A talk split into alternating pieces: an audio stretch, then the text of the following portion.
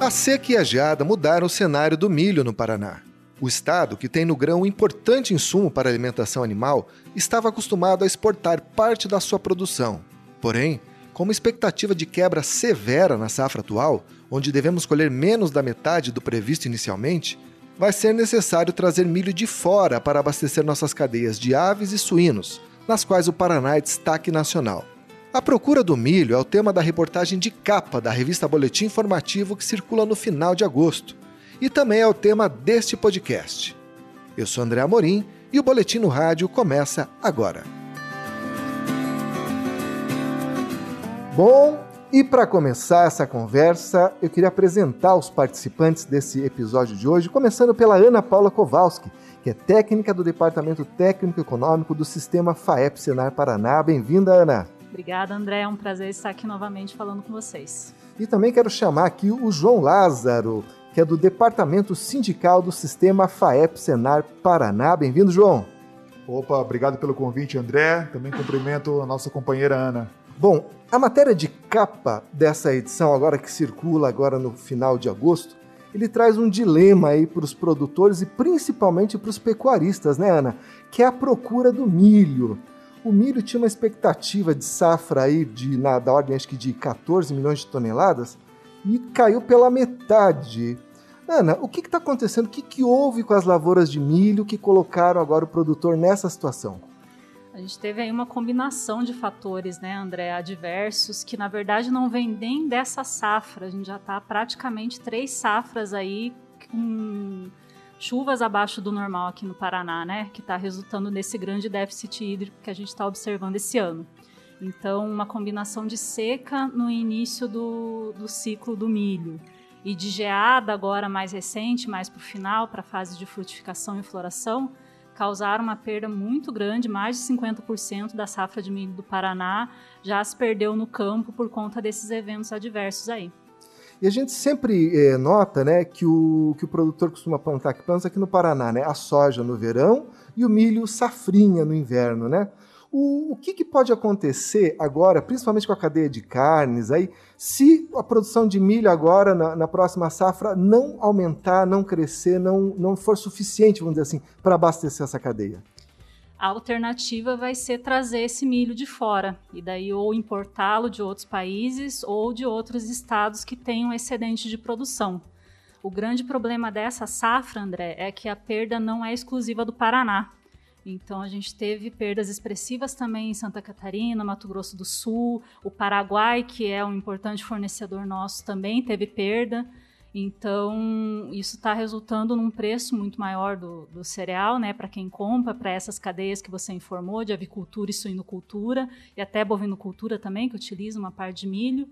E Claro que não, a gente não tem expectativa que falte, né? Produto não vai faltar, mas a gente tem aí cerca de 4 milhões de toneladas que vai precisar vir de algum outro lugar que não seja a nossa produção tradicional paranaense. E uma pergunta de leigo, Ana. A gente nota que, eh, tradicionalmente, né, quando é colhida a safra de milho, ele fica, uma grande parte dele fica aqui no estado mesmo para abastecer essas cadeias de proteína e parte é, é exportada. Né? Já que o milho está tão procurado, vai ser tão valorizado, por que, que o produtor não vai plantar o milho agora no verão para suprir essa demanda que já vem se apresentando? A disputa ela é muito grande com a soja, né, André? A soja é o nosso carro-chefe aqui no Paraná. Ela é uma cultura muito bem adaptada para o período que, ele, que, ela é plantada, né? Então, ela resiste um pouco melhor à seca. É, ela encaixa muito bem no verão do, do, na produção de verão do Paraná. Então, é difícil você substituí-la, né? Ou optar por ela, é, mesmo com essa situação de dependência do milho. Então, é importante que nas regiões em que tem produção é, de suinocultura, avicultura, essas produções de, de, carne que são representativas, realmente teria que ter tido uma atenção maior na questão de alinhamento com os produtores, né, de, de contratos de, de compra e venda, para que eles tivessem um estímulo maior. Houve um esforço até com, com linhas de crédito é, diferenciadas para que fosse plantado milho nessa primeira safra, a expectativa é que a área aumente sim um pouco, mas não vai suprir de forma alguma o déficit que a gente vai ter de oferta até a próxima colheita da safrinha do ano que vem. E a gente via nessa matéria aí que está na capa do boletim informativo que uma das alternativas foi as agroindústrias garantirem a compra de quem, é, porventura, vier plantar milho. Esse tipo de estratégia costuma será ter resultado? Tem resultados positivos, não é de hoje que isso é feito, né? Algumas cooperativas, principalmente nas regiões mais tradicionais de produção de primeira safra, né, que são aqui mais ao sul do estado, é, Campos Gerais, que são regiões mais frias, é, para que o produtor tenha, sinta o estímulo de plantar milho na primeira safra. O milho, outra questão dele é que ele tem um investimento inicial muito alto, né? Então, para você plantá-lo, a semente é mais cara. É, então, às vezes, é muito mais fácil você plantar soja, que é um pouco mais barata de ser plantada, do que plantar o milho na primeira safra. Então, essa escolha, ela depende muito da ponta compradora também. E eu fico imaginando, né, Ana, nessa altura do campeonato, o produtor que já estava planejando plantar soja mudar para o milho também é complicado, né? É fora de cogitação, porque essa aquisição de sementes, esse planejamento para a safra de verão, ela começa lá em maio, abril. Então, agora não há muito que se mudar, realmente. Os investimentos já foram feitos, as compras já foram acertadas é, e o plantio para setembro já está já tá consolidado. É muito difícil de você ter uma mudança de, de planejamento daqui para frente. Ana, e dessas 6 milhões de toneladas, aí 6,1 é, milhões de toneladas que a gente espera colher agora no próximo ciclo, né? Já tá uma parte dela já está comprometida, já está vendida ou a gente ainda tem aí um, um espaço para adquirir ainda milho? Há uma, uma parcela comercializada, sim, mas há também uma. A gente está passando por um período de muita incerteza também da entrega, né? Muitos contratos foram feitos é, lá atrás de, de venda antecipada, né? E agora não vai se conseguir cumprir os volumes, inclusive, por conta da perda. Então, é, é, é uma situação delicada. É uma situação bem delicada, porque a a oferta que se esperava ter não, não vai se ter nem a metade. É uma perda histórica realmente para o Paraná. Pois é, a gente estava vendo um gráfico aí das últimas 19 safras e vê que realmente nos últimos, pelo menos na última década, não foi, não ocorreu um resultado tão é, ruim assim para o milho paranaense, né? O, o que, que, se costuma fazer, Ana? Por exemplo, você falou que também Argentina e Paraguai também foram impactados pelos problemas climáticos, né? ou seja, eles não vão poder nos ajudar muito. Quem que, da onde a gente vai trazer esse milho? Que outros países podem suprir essa demanda da ordem de 4 milhões de toneladas? Os fornecedores, eles têm, né, André? A gente tem grandes produtores mundiais aí, Estados Unidos, a Argentina mesmo não teve uma, uma quebra tão expressiva, Paraguai um pouco mais, mas eles é, dividindo essa, essa, essa demanda, né, essa, esse leque de importadores, a gente consegue abastecer nosso mercado, sim, mas com um preço muito mais alto. Então, a gente já está, por conta da pandemia, com fretes extremamente valorizados né, para trazer milho de fora. É, o milho no mercado internacional também está valorizado, então esse é um outro ponto a ser, a ser observado. É, é uma conjuntura toda de pandemia que tem, tem encarecido esses produtos para quem precisa importar. E é claro, um, um, grande, um grande fator, aí, um grande peso, também o dólar. Nosso câmbio está extremamente é, alto, né? a gente está com dólar acima de cinco reais, então isso encarece muito a importação. Excelente para quem exporta, muito ruim para quem importa. Então, essa conta aí vai ficar bem cara para quem precisa comprar milho. E eu estava lendo a matéria eh, assinada pelo Antônio Senkovski e eu vi que soma-se a, essa, a esse cenário um problema adicional, né, Ana, que é a questão logística. Eu não sabia disso, mas é o nosso, as nossas estradas, o Porto de Paranaguá, o corredor de exportação, né, ele caminha no sentido oeste, Porto de Paranaguá. Se a gente for trazer esse milho de fora, via Porto de Paranaguá, parece que a, a nossa cadeia de transporte não está muito preparada para isso. Isso pode ser um problema adicional? É, na verdade, assim, nós, nós temos um. um é, há, há, o preparo no sentido de que esse escoamento ocorre tanto do porto para o interior quanto do interior para o porto. Mas o, o, os produtos tradicionais é levar grão para o porto para ser exportado, trazer insumo para o interior para ser utilizado na safra. Então, fertilizante, que a gente, a maior parte do fertilizante do Brasil entra para o Paranaguá. Então, se traz fertilizante para o interior, volta para o porto carregado com grão. essa logística que realmente não vai faltar, é o mesmo caso da oferta do milho, não vai faltar caminhão para fazer essa logística, mas claro que ela pode ficar mais cara, porque vai ter que ter aí um esforço adicional para trazer produto grão do porto para o interior também, além dos insumos. Né? A gente faz vê isso com trigo também. Trigo entra uma grande parte é, importado, então entra pelo porto. Mas realmente a, a, o fornecimento de caminhões para essa logística vai ter que ser mais bem pensada de repente para poder suprir, né? Você falou do trigo, né, Ana? A gente vê que uh, tem muitos produtores aí falando de alternativas aí para o milho. É, existem outros, é, outras culturas que podem ser interessantes aí nessa questão da composição da ração animal, por exemplo, trigo ou outras que possam substituir o milho nesse cenário mais adverso? Existem e essa tem sido uma preocupação recente de quem precisa comprar milho. Então, e órgãos de, de é, representação de classe também, como o Sindavipar e, e outros, né? Para que se tenha alternativas. A gente não tem um, um histórico de reservar áreas ou ter uma diversificação de produção no inverno. A gente ficou muito na sucessão soja, milho, porque é comercialmente interessante, porque a gente tem demanda para isso, mas não se pensou que em anos de extrema diversidade climática, como tem sido é, as últimas três safras principalmente, o milho pode ser uma opção muito arriscada. Você colocar todas as fichas na produção de milho numa safra que já é tradicionalmente de risco, como a segunda safra, que é plantada no inverno. Então a gente vê que algumas potencialidades estão se desenvolvendo, como produção de sorgo em algumas regiões específicas, né, que tem demanda para isso, então é importante que o comprador manifeste também esse interesse para que haja interesse em produzir esses produtos triticale também, aveia. Então há um leque aí de produtos e o Paraná tem aptidão para produzi-los. É só realmente estruturar essa, essa relação entre compradores e vendedores, apoio de setorial, né, governamental, para que isso se intensifique na escala que a indústria precisa também para processar a ração. Ana, na tua opinião, que lição fica desse episódio agora para as próximas safras, para os próximos ciclos?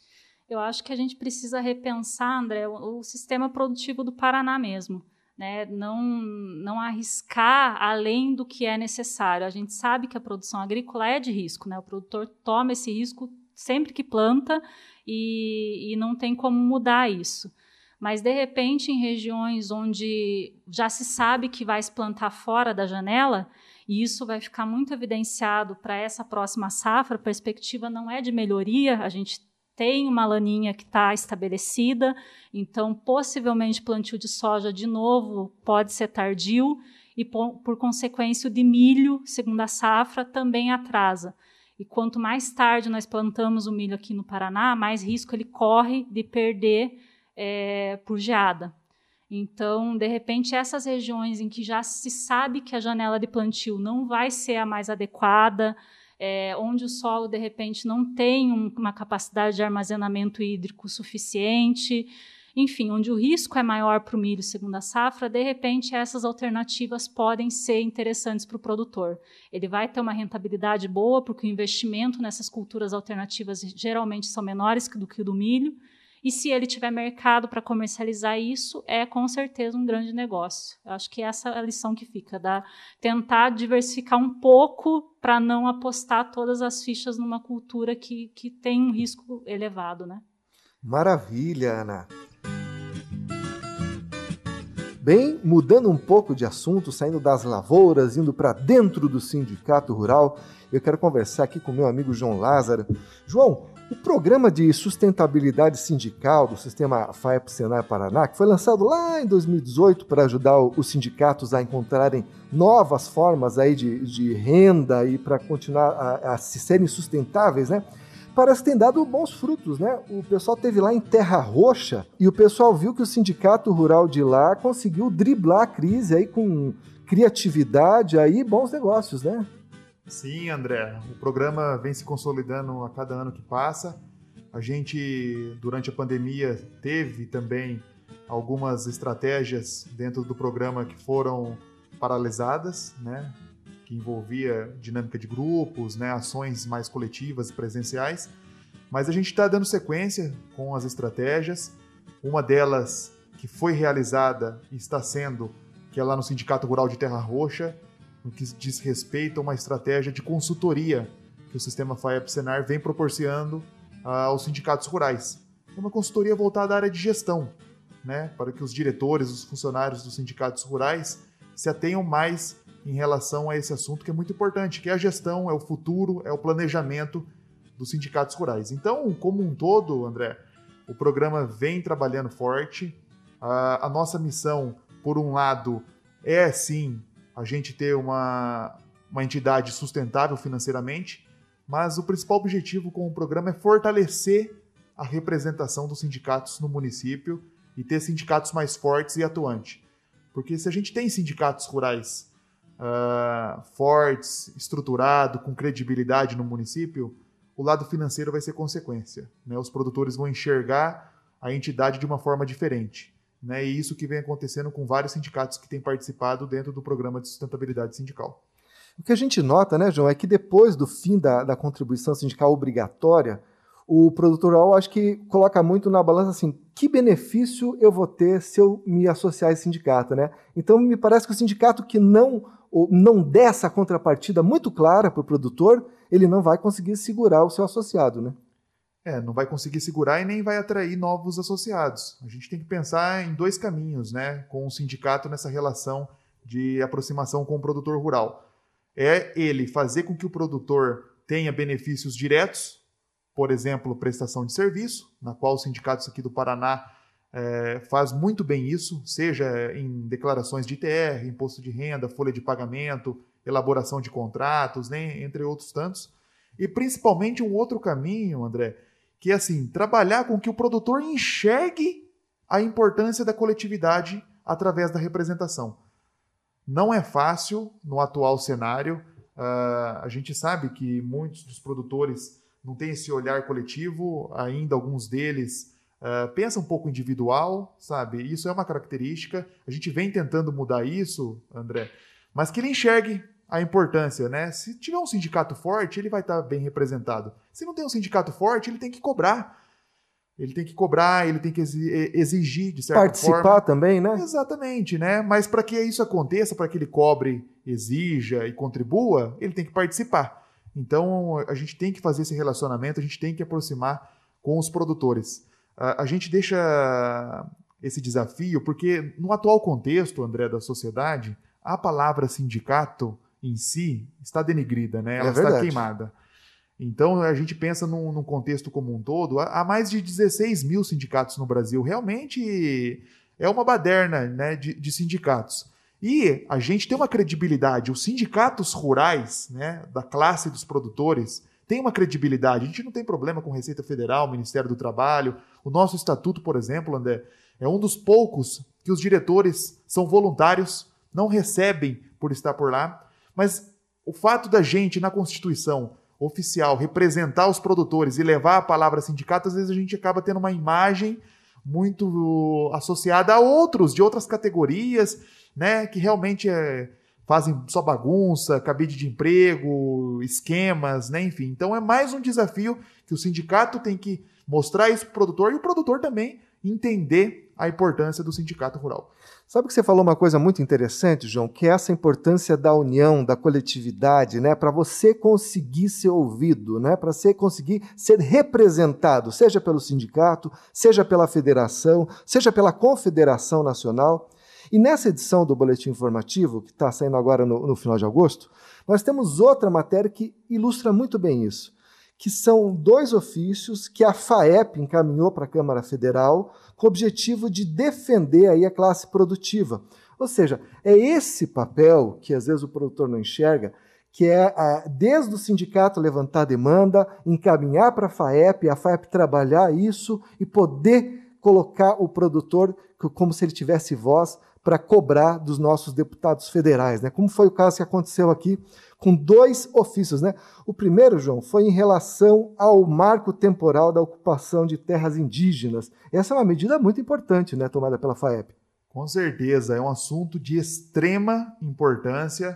É, a gente está passando agora por um momento que vai ser discutido em âmbito do STF essa questão. A FAEP, ao longo dos últimos anos, ela vem acompanhando esse caso. O nosso departamento jurídico, também a gente tem um, um escritório contratado especialista em questões indígenas, né?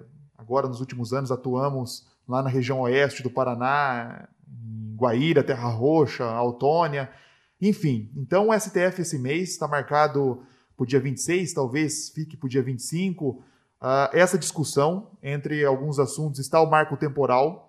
Então, o STF vai julgar. A CNA e a FAEP entraram no processo com o Micos Curi, então a gente está acompanhando, a gente está argumentando, estamos trabalhando em bastidores, né? enfim. Então, a gente está em cima uh, dessa situação. Paralelo a isso, e aí entrou um forte trabalho da FAEP, no qual você citou agora, na, eh, e a gente encaminhou ofícios, e alguns deles a gente conversou também por telefone, com alguns deputados federais, para que antes dessa votação, né, dessa sessão que vai ter lá no STF, a gente aprove o projeto de lei 490/2007. Por quê? A gente vai trazer uma segurança jurídica a mais, porque dentro desse PL, André, é, existe alguns itens que vai ser julgado no STF. Então, se a gente aprova isso na Câmara dos Deputados, Senado, o presidente sanciona, né, quando os ministros forem avaliar, dá uma certa. Dá um respaldo maior. Exatamente, entende? Então, por isso que a gente está trabalhando forte para que antes lá do dia 25, dia 26, a gente aprove. É, essa semana vai ser bem corrida lá no, em Brasília, mas a gente está acompanhando a CNA também, está trabalhando nos bastidores para que isso aconteça e a gente consiga aí um, um, um bom resultado para o produtor rural. Outro ofício que foi encaminhado diz respeito à manutenção do desconto da tarifa de energia elétrica no meio rural. Ana, essa questão é importante aqui para o produtor paranaense? Com certeza, André. A gente tem a, uma, o Paraná como referência na produção, principalmente de bovinos, suínos e, e, aves, né? E eles são grandes demandantes de energia elétrica, né? Esse, essa energia tem um peso muito grande no custo de produção deles. Então, qualquer redução desse desconto que eles, que eles têm, né, têm garantidos e que foi, é, foram, vão ser retirados progressivamente a, até 2023 por esse decreto, é, é, prejudicial, sim, aumenta muito, impacta muito no custo dessa, dessa produção. É, a gente tava uma vez, eu lembro que fizemos uma, uma conta né, dos custos da avicultura, a energia elétrica chegava a 20% do custo de produção, ou seja, é uma paulada no bolso do produtor, né? Isso mesmo, por isso que é importante esse, esse projeto é, de decreto legislativo que tramita né, na Câmara Federal para que suste o efeito dessa, desse decreto do governo federal, até porque a gente não tem uma qualidade de energia elétrica no meio rural equiparada à do meio urbano, que é o que se quer fazer, né? equiparar a tarifa do meio rural ao meio urbano. Então, é preciso realmente repensar essa, esse estímulo à produção né, agrícola e também essa diferença de qualidade da energia. É bom também destacar né, para os nossos governantes que a gente quer que o Paraná se desenvolva, está vindo agora a piscicultura de maneira muito intensa. É preciso dar condições, né, gente? E a energia elétrica barata é fundamental nesse processo.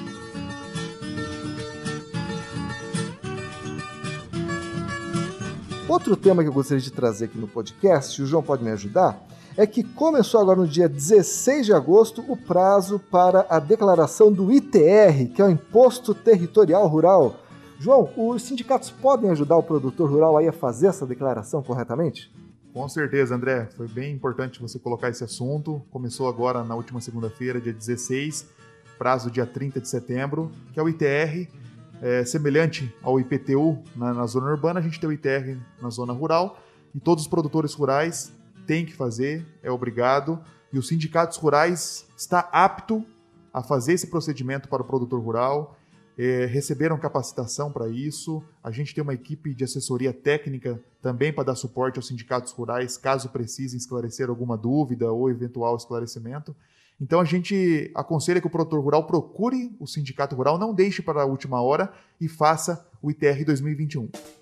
Bom, com esse recado a gente vai encerrando o episódio de hoje do podcast. Quero agradecer muito a presença da Ana Paula, do João. Voltem sempre, é sempre uma alegria, um privilégio. E falar para você, ouvinte, se você tem interesse de ouvir outros episódios desse podcast, você pode encontrá-los no nosso site, que é o www.sistemafaep.com Lá você também encontra os links para as nossas redes sociais. Esse podcast está disponível no Spotify, no Deezer e no YouTube também. Até a próxima!